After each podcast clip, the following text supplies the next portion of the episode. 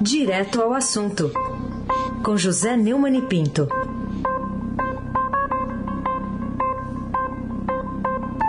Oi, Neumani, bom dia. Bom dia, Raíssen Abac, Carolina Ercolim. Bom dia. Almirante Nelson e o seu transatlântico.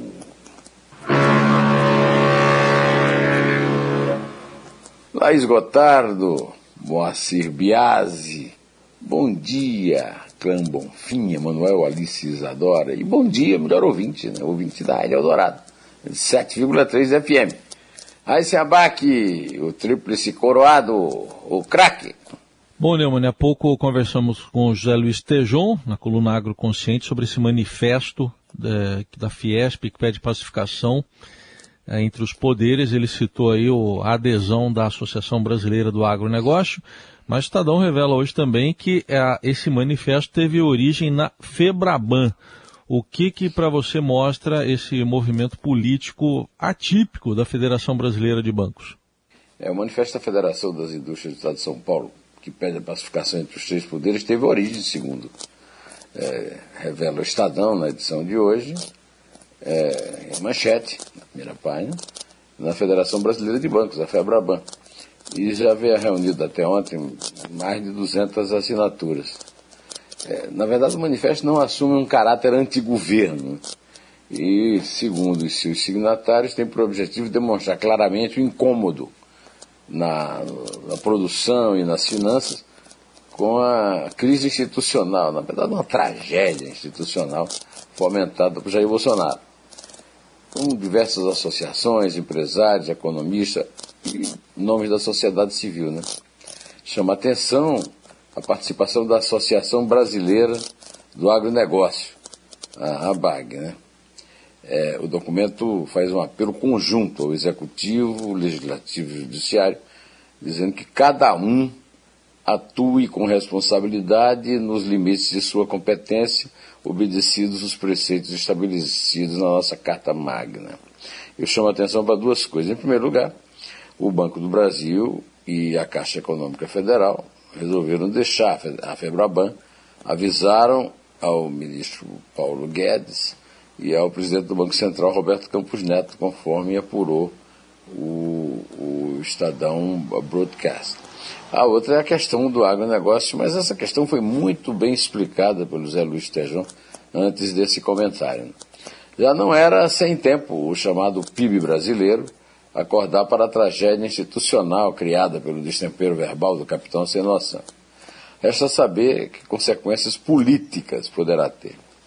Ah, o comentário muito preciso e muito competente do Zé Luiz Tejon é, relaciona o agronegócio com o Luiz de Camões, né? e é oportuníssimo, principalmente depois do lamentável afé Sérgio Reis, que envolveu é, uma associação específica do agronegócio. É, vamos ver, vamos esperar para ver as consequências é, desse manifesto no jogo político de, do cotidiano. A Carolina Ercolim. Tintim por tintim. Queria que você falasse um pouquinho sobre a avaliação de Aldo Rebelo, que, ao seu blog, numa entrevista, disse que Bolsonaro prejudica as Forças Armadas. Em que o ex-ministro da Defesa apoia a sua hipótese, segundo a qual, em vez de se aproveitar do prestígio de Exército, Marinha e Aeronáutica, o governo federal está diminuindo? É, ele realmente, o Aldo. Aldo Rebelo conheço há bastante tempo, é uma pessoa muito instruída, muito culta é um político que não se meteu em falcatruas, né? E ocupou muitos cargos, né? O Aldo foi presidente da Câmara dos Deputados, foi, foi líder do governo Lula na Câmara, foi ministro do, da articulação política no mesmo governo e também ministro da Defesa. Ele civil comandou as três forças. Né? Ah, na entrevista, de forma muito prudente, como sempre o Aldo eh, se manifesta, né, ele declara que, em vez de levar para o governo o prestígio da, do Exército, da Marinha e da Aeronáutica, o desgoverno Bolsonaro aumenta a rejeição da, dessas Forças Armadas. Né? As Forças Armadas estão sendo profundamente prejudicadas em seu prestígio, em sua, em sua boa fama, pelo desempenho de alguns oficiais da ativa e muitos oficiais da reserva. Agora, os oficiais da reserva são autorizados, os da ativa é que representam uma, uma completa é, subversão. Né? O, o Aldo Rebelo, é, que se apresenta como uma opção aí na terceira via da polarização, diz que Bolsonaro é muito mais mal comportado como presidente do que como deputado. E o Aldo tem uma grande experiência é, com, com, de convivência com Bolsonaro, porque foi deputado na mesma época em que ele, em que o, o atual presidente era deputado também, afinal foi, foi o novo político Bolsonaro foi é, deputado durante 28 anos. Né? O Aldo faz ainda uma observação sobre a natureza do brasileiro em relação à história. Ele diz que o brasileiro esquece o que deu certo e se lembra mais do que deu errado. É uma visão crítica muito destrutiva da nossa história. Eu recomendo muito. Eu até disse ao Aldo é, que a, a, entrevista é um, é, um, é um verdadeiro curso de história. E dado com calma, com categoria, sem rancores para lado nenhum, e, e sobretudo sem é, essa fulanização da política e da história. Eisenbach, o craque. Muito bem. Outro destaque do dia, o Estadão hoje mostra que um ano depois, o Casa Verde Amarela, que é o, é o novo nome do Minha Casa Minha Vida, com algumas mudanças, ainda não decolou, é o que destaca aqui hoje o, o Estadão. O que, que pode ter acontecido para Casa Verde Amarela não ter decolado, Neumann? É, esse é o risco de você querer é, se, se locupletar em cima da obra dos outros. Né? O Minha Casa Minha Vida foi um programa de sucesso do PT, né? Agora vem o Bolsonaro, rebatiza de Casa Verde e Amarela, sem prestar atenção eh, nas circunstâncias. Não há dinheiro em caixa.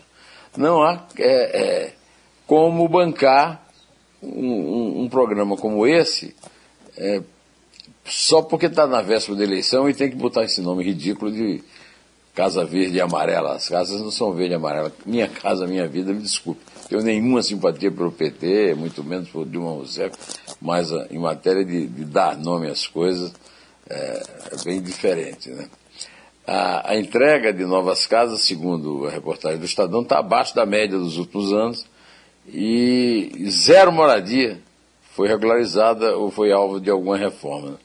a, a segurança financeira que cerca o programa, insegurança financeira, desperta muito, muitas críticas. Né? O governo federal concluiu cerca de 20 mil unidades habitacionais do antigo faixa 1 do Minha Casa Minha Vida para famílias com renda de até 2 mil, um número abaixo da média dos últimos anos de 2009 a 2020 foram entregues 1 milhão e 490 mil casas, segundo a Controladoria Geral da União.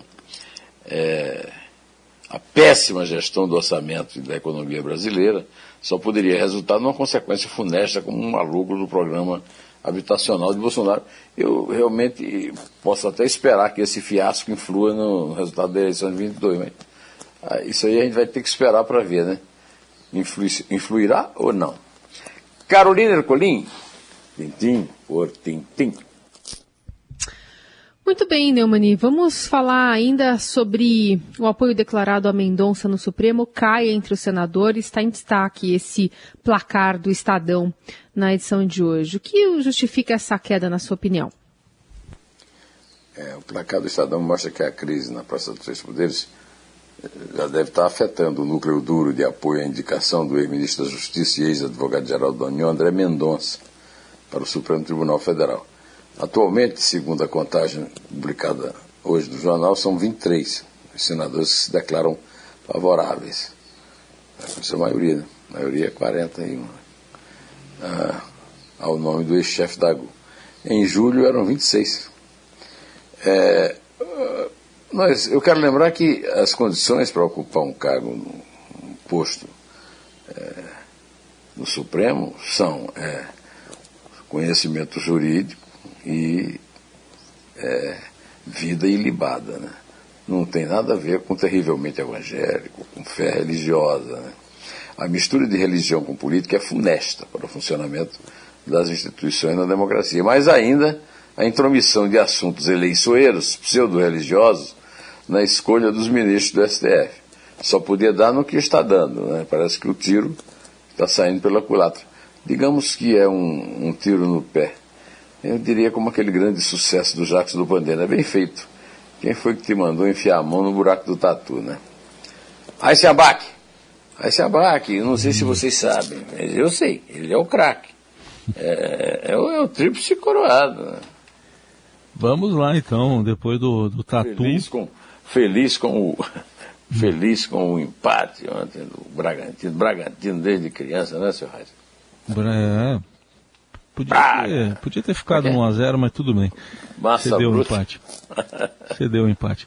Vamos falar aqui do, da reação americana, né? Estados Unidos atacam e dizem ter impedido um novo atentado lá no Afeganistão. No que essa notícia pode aliviar a situação do Joe Biden, Neumann? É, Poucas horas depois do presidente americano alertar para o risco de novos atentados contra tropas americanas que se preparam para deixar o Afeganistão, o Pentágono lançou ontem um ataque com drone, pelo menos é o que anunciou, né? com o objetivo de impedir um carro-bomba de chegar, atingir o aeroporto de Cabul, alvo de um ataque da filial afegã do Estado Islâmico na quinta-feira. No mesmo comunicado em que falou de possíveis novos atentados, o Biden também disse que os Estados Unidos fariam novas operações contra o Estado Islâmico K, é, que reivindicou a ação que matou 170 civis afegãos e 13 militares americanos que defendiam o terminal. É, vídeos foram publicados em redes sociais e mostraram uma coluna de fumaça no bairro de Cabul no fim da manhã de ontem, pouco antes da embaixada americana no país ter alertado por uma ameaça nos arredores do aeroporto. O Afeganistão tem sido um um calo, né, uma pedra no sapato há milênios, um desafio geopolítico às grandes potências, desde Alexandre da Macedônia. Né? É, o ataque americano a um possível carro-bomba é apenas mais um detalhe na fragilidade da política de combate ao terrorismo que continua levando medo e morte ao mundo inteiro, e não apenas ao Afeganistão, mas principalmente lá agora, neste momento. Carolina Ercolim, tintim por tintim. Bom, falando um pouquinho de futebol, Quartarolo entrega bastidores do futebol, o título do seu vídeo dessa semana, do Dois Dedos de Prosa. Queria que você contasse alguns causos interessantes do antigo repórter de campo. Luiz Carlos Quartarolo, o meu amigo, o meu amigo Walter Maierovski ficou bravo com ele porque eh, apesar do pai dele ser palmeirense, ele tem uma simpatia pelo Palmeiras, viu, Raíssa? Ele é Sim. é santista. É santista é, por causa do Pelé. Aí o, o Walter já ficou bravo, disse que ele é viúvo do Pelé e tal. É, ele, o, o, o Quartarolo ouviu do Tostão que aquela jogada maravilhosa que ele fez no, é, dando início ao gol de Pelé, o primeiro gol contra a Itália na final da Copa de 70, é, foi que ele deu uma olhada no rabo do olho e viu o Roberto Miranda, que era o reserva dele, é, aquecendo. Aí ele fez aquela jogada maravilhosa, não ficou até o fim da partida, mas foi titular do time e o Roberto Miranda, ele disse que na hora da comemoração, comemoração, enquanto todo mundo comemorava o gol, ele dava uma olhadinha, o Roberto Miranda voltando para o banco. Né? Ele disse também que, que no, no Dois Dedos de Prosa dessa semana, que o Zagallo escalou o Rivelino na ponta esquerda em 70, para atuar como eles, a Gala atuou em 58 e 62. É, segundo o, o, repórter Santista declarado, ele vai além do que disse o, o, o Fábio Negreiro. O Fábio disse que é, o Brasil não consegue mais ser campeão mundial. Mas ele diz mais, ele disse que não chega nem na semifinal. O Brasil não chegará mais nem numa semifinal de um mundial. Apesar dessa notícia nefasta, a entrevista está muito engraçada, muito leve.